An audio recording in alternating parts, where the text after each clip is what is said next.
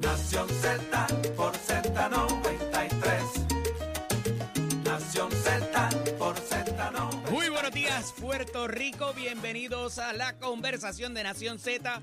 Este que les habla el licenciado Eddie López.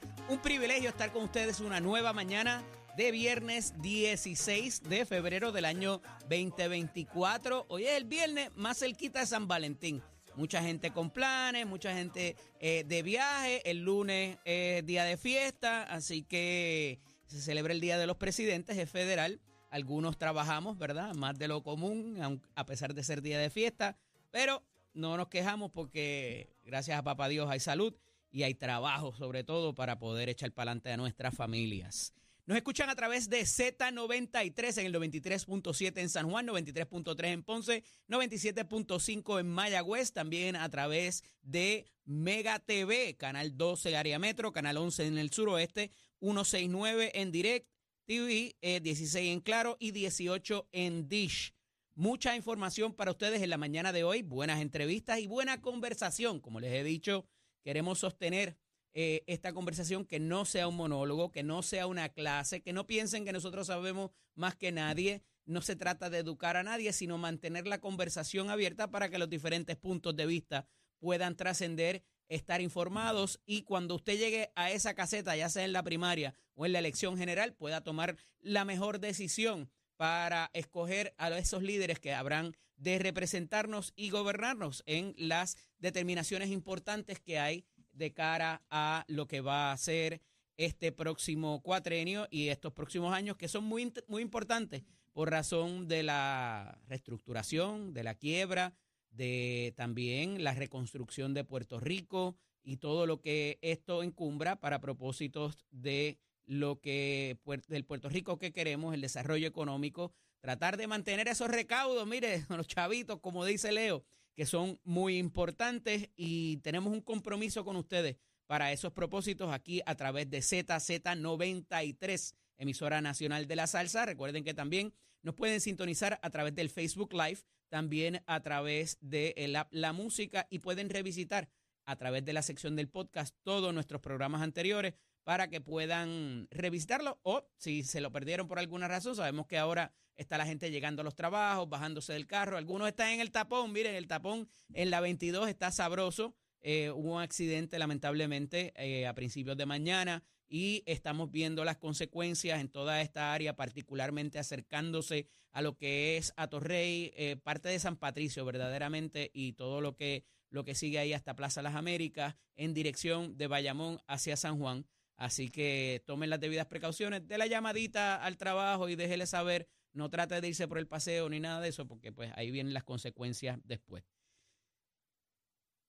Consecuencia de todos estos días y, y lamentablemente, ¿verdad? Eh, el, el choque, y tengo que decir lamentablemente porque me parece que esto se ha salido ya de control con eh, lo que el representante, las expresiones del representante y presidente de la Cámara, Tatito Hernández, anuncia en cuanto a que va a trancar el presupuesto.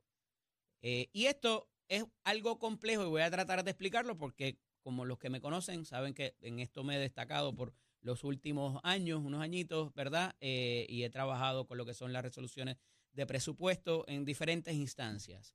Eh, y no quiero continuar, ¿verdad? No voy a continuar sin antes dejarles saber que va a estar con nosotros acá en la segunda hora el amigo Ángel Cintrón, presidente o director de campaña de la comisionada residente Jennifer González. Hicieron unos anuncios ayer eh, y también unas expresiones en cuanto a los endosos, en cuanto al recaudo de dinero. Así que va a estar con nosotros, no se retire, que va a estar con nosotros por ahí. A ver qué tiene que decirnos en cuanto a eso. Eh, la campaña había estado un poco silente. Ayer hicieron el anuncio y hoy, mira, va a estar aquí presencialmente, Dios mediante.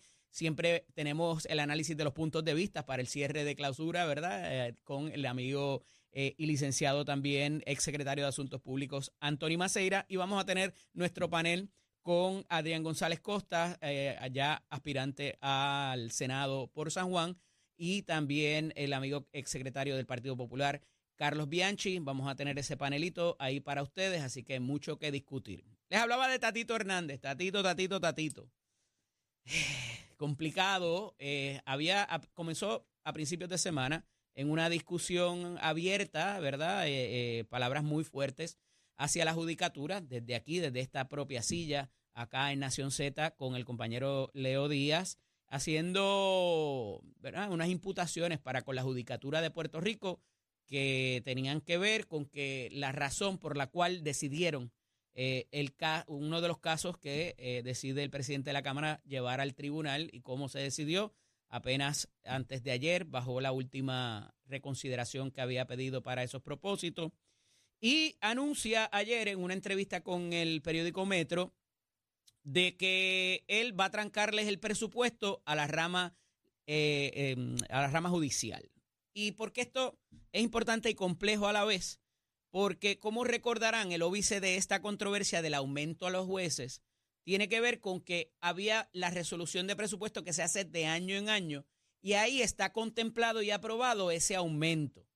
Pero no necesariamente se queda ahí. Para propósitos de los jueces y para que no se les baje ese aumento que pudiera dárselo o su sueldo, particularmente hay una ley que trata sobre esto.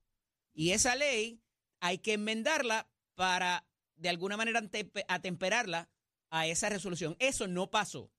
Eso hubo un trastoque, ¿verdad? Ahí con, el, con lo que es en el Senado. Eh, y el Senado lo aprobó, pero cuando la Cámara pues se trancó y le añadieron otras cosas y eso, esa enmienda a la ley se quedó en suspenso. ¿Qué pasa? Con esa resolución, uno de los jueces presenta una reclamación judicial, valga la redundancia, y se eleva y dice, pero es que mira, ya yo tengo el dinero aquí en esta resolución. No importa que no se haya enmendado la ley, con esa resolución yo hago válido mi aumento. Sí, pero es por este año. ¿Qué va a pasar los años subsiguientes? la posición de la judicatura es que pues, el año que viene bregaremos con eso y como ya tú me lo subiste, en esa ley dice que tú no me lo puedes bajar. Y hay un juego de semántica aquí y de, y de ¿verdad? De, de lo que es eh, la cuestión técnica legal. Pero ¿qué pasa? Ya Tatito anunció que en la resolución del año pasado estaba contemplado, pero para esta él no lo va a incluir. Y eso levanta, ¿verdad? Unos cuestionamientos porque entonces se va a disparar el asunto de que van a tener que ir al tribunal nuevamente y decir, ya tú me subiste el sueldo, no me lo puedes bajar. Y se mantiene viva esta discusión que de nuevo es un poco técnica entre lo que son las resoluciones, lo que son las leyes, y eh, parecería, ¿verdad? Eh, que la revancha o la represalia, quien la está tomando es el presidente de la Cámara. Y no se queda ahí. Lanza unos ataques también contra su propia delegación, pero en el Senado, la gente de su partido.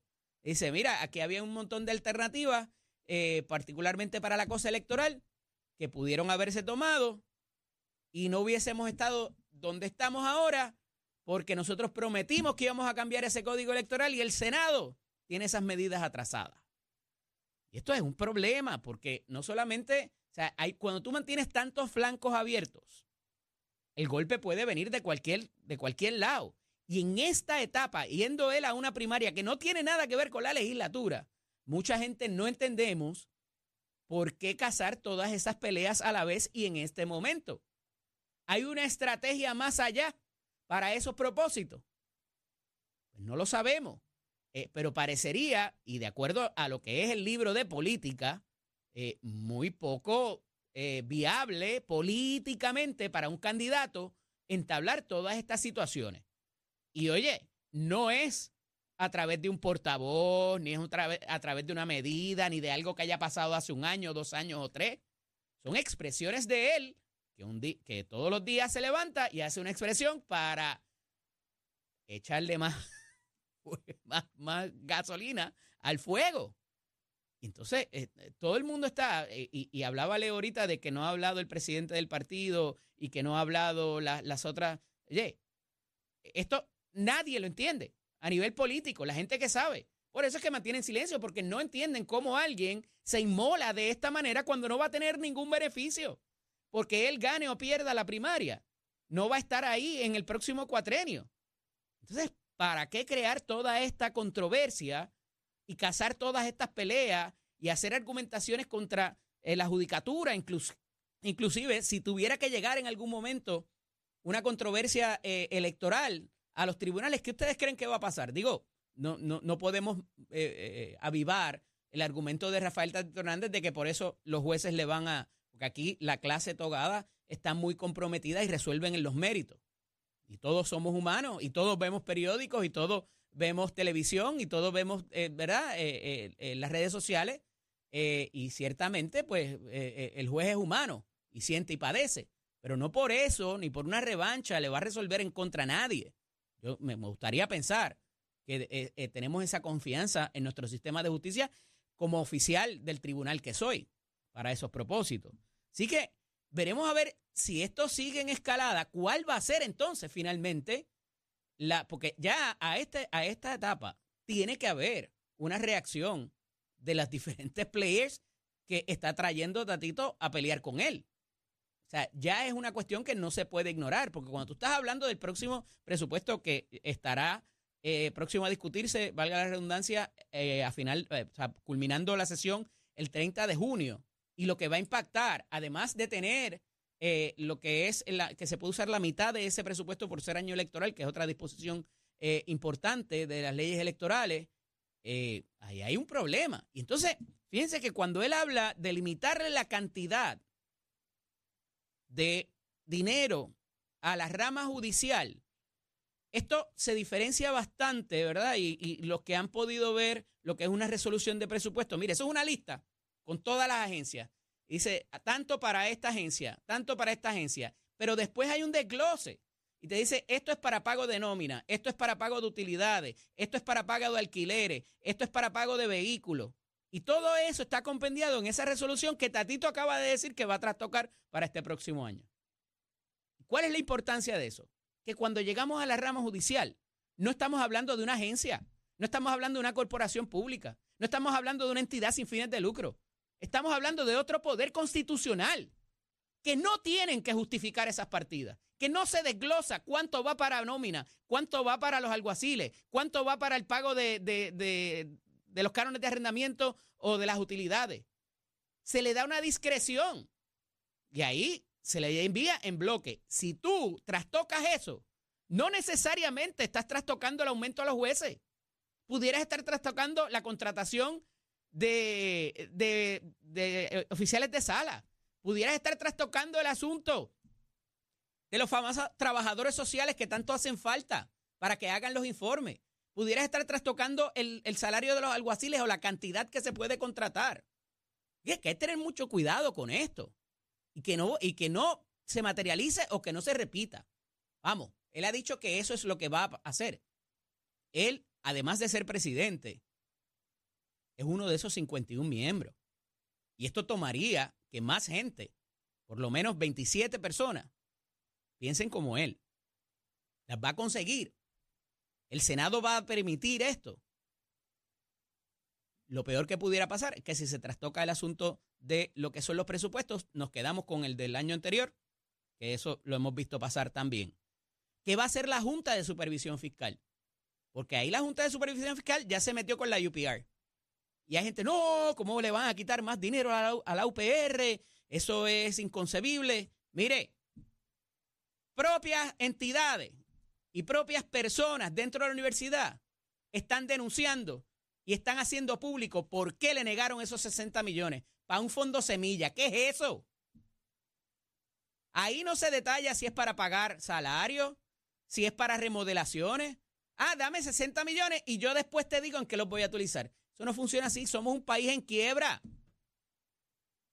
Y han habido denuncias de gastos alegres y hay unas necesidades imperiosas. Lo hemos visto en las redes sociales donde hay ya no solamente los estudiantes de la escuela pública, sino los estudiantes también del sistema universitario que han denunciado las condiciones en que se encuentran las instalaciones y los equipos. En la Universidad de Puerto Rico, en el recinto de Mayagüez, el más cercano en los laboratorios, tanto que nos preciamos de los ingenieros que tenemos y no los ponemos ni en condiciones tan siquiera. Por eso se nos van antes de terminar el grado, inclusive ya. Y no los culpo, ¿verdad? Porque la oferta de ordinario es bastante buena.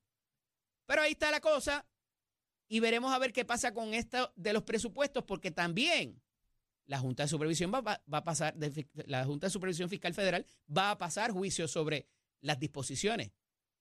Ya no es solamente los muebles en el cuarto y ustedes se encargan, nosotros los ponemos los muebles y ustedes se encargan. Lo hemos visto consistentemente. ¿Por qué? ¿Por qué han tenido que, más que meterse en qué tipo de muebles y cuántos muebles? Pues mire, por razones como estas de la Universidad de Puerto Rico. Dicen, dame un fondo de 60 millones y yo me encargo de repartirlo. No puede ser así tampoco.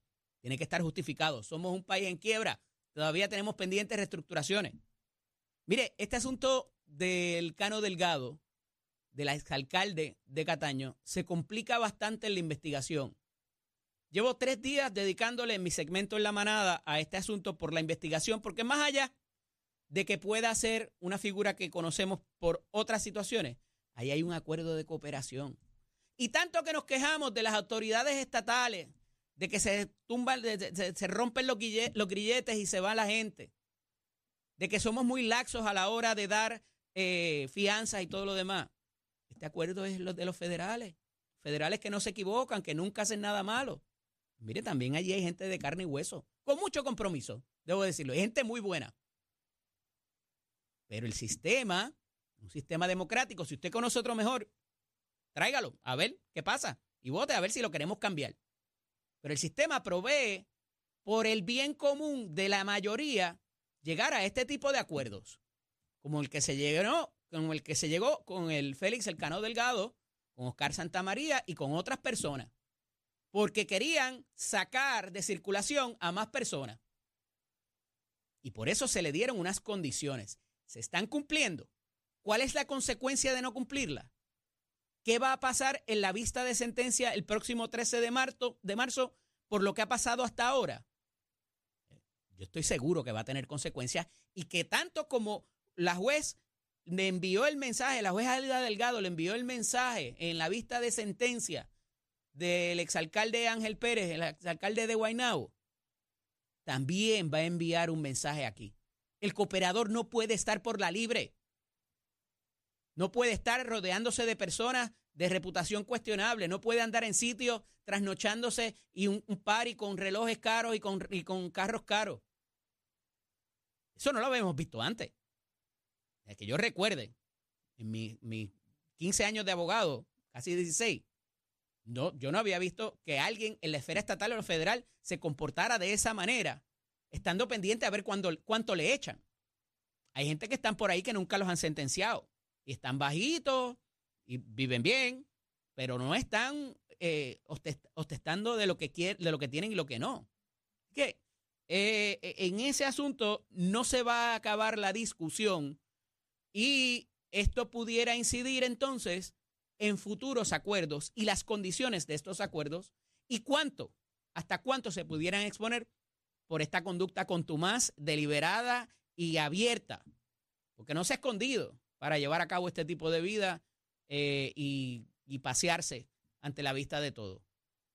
Eso manda un mensaje de que se ha frustrado el verdadero sentido de justicia y no se puede tolerar. Mire, ayer hubo un anuncio por parte de la campaña de Jennifer González, varios anuncios, no uno solo. Ahí está el anuncio de que en dos semanas eh, le van a inducir el parto por tratarse de gemelos. Y qué bueno, eh, porque, ¿verdad? Eh, arriesgarse después de cierto tiempo, ¿verdad? Con las condiciones, ya todos tenemos unos añitos y, se complica el panorama, no tanto, no, solo para, para las criaturas, sino también para la mujer en la etapa de, que está de gestación. Pero trascendido eso, está el asunto de los endosos, que decía, y yo les, he estado recabando, ¿verdad? Las noticias para que no se olviden y puedan hilvanar unas con otras, y de, de eso se trata esta conversación con ustedes. Había salido un portavoz, salió un segundo portavoz, salió un tercer portavoz, y ayer la comisionada, por fin, habla del asunto de los endosos, de los famosos endosos fatulos. Y nuevamente, a pesar de que se ha cambiado la versión entre una y otra cosa, persiste la primera versión que es de culpar a la víctima, un poco que hacía validando un endoso para otra persona que abiertamente lo admitió. Y cuestionándole el, el que quizás esa persona se equivocó y endosó no solamente la figura que quería endosar, que no era de su partido, que no es de su partido, que by the way, no prevaleció esa figura tampoco, pero a eso voy ya mismo, por la cuestión de los endosos. Los endosos es importante. Ayer había una fecha fatal y todavía hay un periodo de gracia donde se pudieran caer unos cuantos. Quedaron, eh, me parece que fueron 13 vivos y 18 se fueron por el chorro por no llegar a la cantidad de endosos necesarios. Pero vuelvo al asunto de Jennifer González, porque se tratan varios temas y la conferencia de prensa era para un anuncio de los adultos mayores y cómo se iba a tratar esto. Y tengo que dársela a la campaña porque escogen un asunto. No estoy hablando de la sustancia, no estoy hablando del anuncio, no estoy hablando si es efectivo. El target audience, la audiencia tarjeta, es una población importante en Puerto Rico. Porque somos muchos y ya todos vamos por ahí. Y cuando se sacan los niveles de población, la semana pasada, a, eh, mediados de semana, estaba hablando el profesor Jorge Colbert acerca de eh, la población, de cómo se comporta, cómo ha votado la población femenina. Cuidado ahí, mucha importancia en cómo se va a decidir los asuntos. Y evidentemente pudieron identificar una audiencia que es importante, que está escuchando, que tiene unos problemas distintos quizás al resto de la población, que todavía es una población muy productiva y se puede insertar en los asuntos de gobierno. Y más importante aún, es la población que vota. Tengo que ir a una pausa ya mismito y está el compañero Tato Hernández por ahí en línea para hablar de los deportes, pero no se retire que continuamos aquí en Z y también viene por ahí Ángel Cintrón, va a venir Adrián González Costa, Carlos Bianchi y Anthony Maceira. Así que es momento de hablar de deportes. Dímelo, Tato. Muy buenos días, muy buenos días. Buenos días, hermano. Buenos días, licenciado. Muy buenos días, hermano. ¿Cómo va la cosa? Todo, bien y por allá. La salud bien. Todo bien, todo bien. Excelente. La salud bien. Ahí vamos a ver si hoy podemos ir a unos laboratorios que nos tocan, porque el, miércoles que viene tenemos nuestro sábado quimio en el plan de 10 quimios que tengo para entonces después el pescar. Y en esa pues estamos trabajando. Mientras tanto, pues nos vamos con la información deportiva llena de novedades la temporada número 85 del béisbol AA, comunicado que nos envía nuestro gran amigo Héctor Titico Rosa. Eddie, van a estar ahí como en la Grande Liga, va a haber juegos interseccionales a nivel del béisbol AA, o sea, que el de la sección del norte va a estar jugando a lo mejor con la sección del oeste, ¿me entiendes? Cositas así, también van a tener una aplicación móvil y ajustes para cortar la duración de los encuentros, forman parte de estas novedades la acción comienza este domingo a las 3 de la tarde en el Estadio Juancho López de Camuy entre los Tigres de Atillo y los campeones defensores arenosos de Camuy. El resto de los equipos comienzan el 23, el 23 de febrero. Este año repiten 45 equipos en las sesiones norte, central, suroeste, este, sur, suroeste, noroeste y metro. En la postemporada se aumentó de 5 a 7 el máximo de los juegos de lo que se va a estar trabajando. Entonces también tenemos que el nuevo torneo presentará cambios en su calendario en el fin de semana y también la temporada es dedicada al deportista y profesor de Camuy, Luis Rivera Toledo, que tendrá a su cargo el lanzamiento de honor en la ceremonia inaugural en su natal pueblo de Camuy. Y está la información a través de la temporada número 85 del Béisbol AA. Y esto es con el auspicio de Mestre College, que ya Estamos en el proceso de, matrícula. Nuestras clases comienzan el 20. Se extendió una semana para nuevo acceso a nuestros estudiantes. Puede pasar por nuestro recinto. Puede llamar para una cita. La orientación es completamente gratis. Vamos a recordarles que Mestre Escolar construye tu futuro y un curso técnico que en un año y dos meses de duración te puedes convertir en un profesional. Llama ahora. ¿Te gusta la jalatería y pintura? 187 238 94 94 Mestre Escoles construye tu futuro. Oye, chamo, give it on, my friend. Buenos días Puerto Rico, soy Emanuel Pacheco Rivera con el informe sobre el tránsito. En este viernes poco habitual a esta hora de la mañana continúa el tapón en la mayoría de las carreteras principales del área metropolitana como es el caso de la autopista José Diego, que se mantiene muy congestionada aún desde Vega Alta hasta Dorado y desde Baja hasta la salida hacia Puerto Nuevo. Por otra parte, en la carretera número 2 hay tapón desde Candelaria en Baja hasta Caparra en Guaynabo y también está muy ataponada la PR5, la 167 y la 199 en Bayamón, así como la avenida Lomas Verdes entre Bayamón y Guaynabo y la 165 entre Cataño y Guaynabo en la intersección con la PR22. Por otra parte, el expreso Valdoriotti de Castro también está taponado desde la confluencia con la ruta 66 hasta el área del aeropuerto y más adelante cerca de la entrada al túnel Minillas en Santurce, así como el ramal 8 y la avenida 65 de Infantería en Carolina y el expreso de Trujillo en dirección a Río Piedras, la 176, 177 y 199 en Cupey y la autopista Luisa Ferré entre Montelledra y la zona del Centro Médico en Río Piedras y más al sur en Caguas, así como la 30 desde la colindancia de Junco Sigurabo hasta la intersección con la 52 y la número 1. Hasta aquí el tránsito, ahora pasamos al informe del tiempo. Para hoy viernes 16 de febrero, el Servicio Nacional de Meteorología pronostica un día principalmente soleado y cálido para todo Puerto Rico, con algunos aguaceros pasajeros, pasajeros durante el día para el interior y el oeste. Hoy los vientos soplan generalmente del este con velocidades de 4 a 10 millas por hora y algunas ráfagas sobre las 20 millas por hora, y las temperaturas máximas estarán en los medios altos 80 grados para todo Puerto Rico. Hasta aquí el tiempo les informó Emanuel Pacheco Rivera. Yo les espero en mi próxima intervención aquí en Nación Z. Llévatela, chamo. Somos, somos una mirada fiscalizadora sobre los asuntos que afectan al país. Nación Z, Nación Z. Por Z93, somos su noticia.